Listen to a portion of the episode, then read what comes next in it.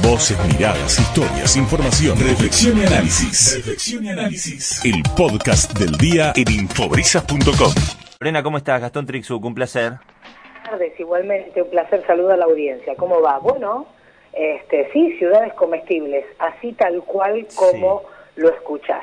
Yo me imagino, Yo, me imagino un... de, de, de sí. historia, voy a usar a Mar del Plata y específicamente un lugar que era una estación de servicio que todavía está, pero creo que ha cambiado de dueños y es específico en la dirección Colón y Los Andes. Sí. Ahí se sembraba, se sembraba semillas de, de diferentes verduras y la gente podía cosecharlas. Los mismos chicos de ahí comían, se llevaban a sus casas y tenían. Vos decís, en una estación de servicio tenían eh, acelga, tenían espinaca, tenían zapallos, tenían zanahorias, sí. En los canteritos, en los pedazos de tierra, eso sucedía en una estación de servicio acá cerquita, es Mar del Plata, en, en muy pocas cuadras del centro.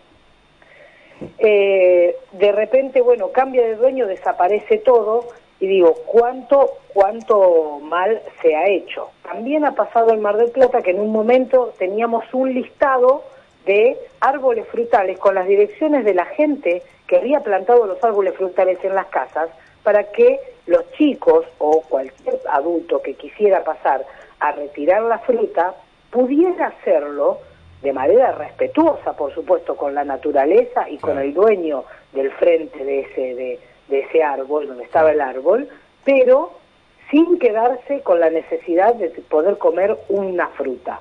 Eso también pasaba en Mar del Plata antes. Sí. De repente se fue perdiendo la costumbre y hoy en el mundo está haciendo tendencia justamente esto que ya nosotros en Mar del Plata lo veníamos haciendo hace muchos años simplemente por sentido común. Mm. ¿Se entiende? Sí, sí.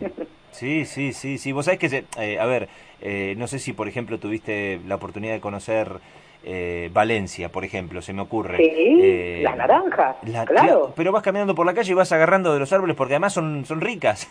Sí. Son riquísimas, claro que sí. Bueno, esa es la idea y el concepto de ciudades comestibles. Por ejemplo, en Chile hay eh, jardines comestibles y las plazas empiezan a ser un lugar fundamental para que en lugar de, de árboles ornamentales para sombra, se instale el concepto de plantar árboles frutales y que además se cuiden, porque esto también viene con una educación detrás que hay que generar para que justamente se cuide el espacio público y que el árbol sea parte del espacio público, porque Claro. así como te rompen una hamaca, Claro. te, te rompen un gajo por sacar una naranja. Exacto, ¿Se entiende? exacto, totalmente. Entonces, totalmente. bueno, va con la educación y va con todo, pero es tendencia y nosotros acá lo hacíamos, no es muy difícil.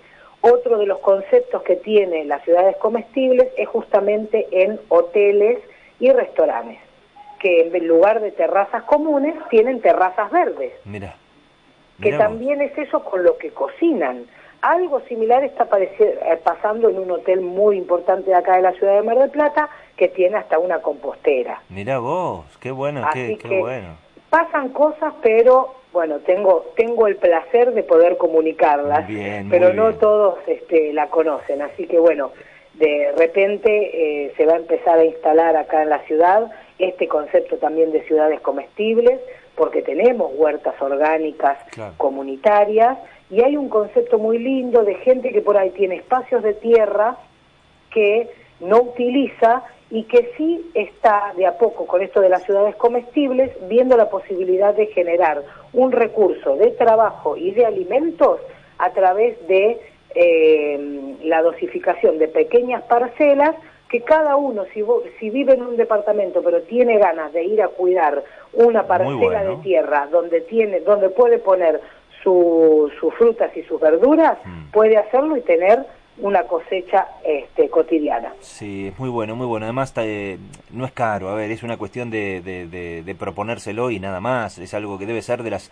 inversiones más chicas que puede afrontar cualquier municipio o cualquier eh, espacio privado, ¿no? Es cuestión de encontrarle la vuelta. Reemplazo, reemplazo, Exacto, Gastón, es como exacto. cuando se hacían los cordones todos enteros y no se pensaba en una bajada para silla de ruedas, gastaban más dinero. Exactamente, exactamente. Es muy buena la iniciativa, muy buena. Bueno, Lorena, que termines bien este 8 de marzo, gracias como siempre por sumarte a Brisa segunda edición y Dios mediante, aquí estaremos charlando nuevamente el próximo martes, ¿te parece? Claro que sí, un placer, gracias a vos Gastón. Un beso, grande, hasta luego.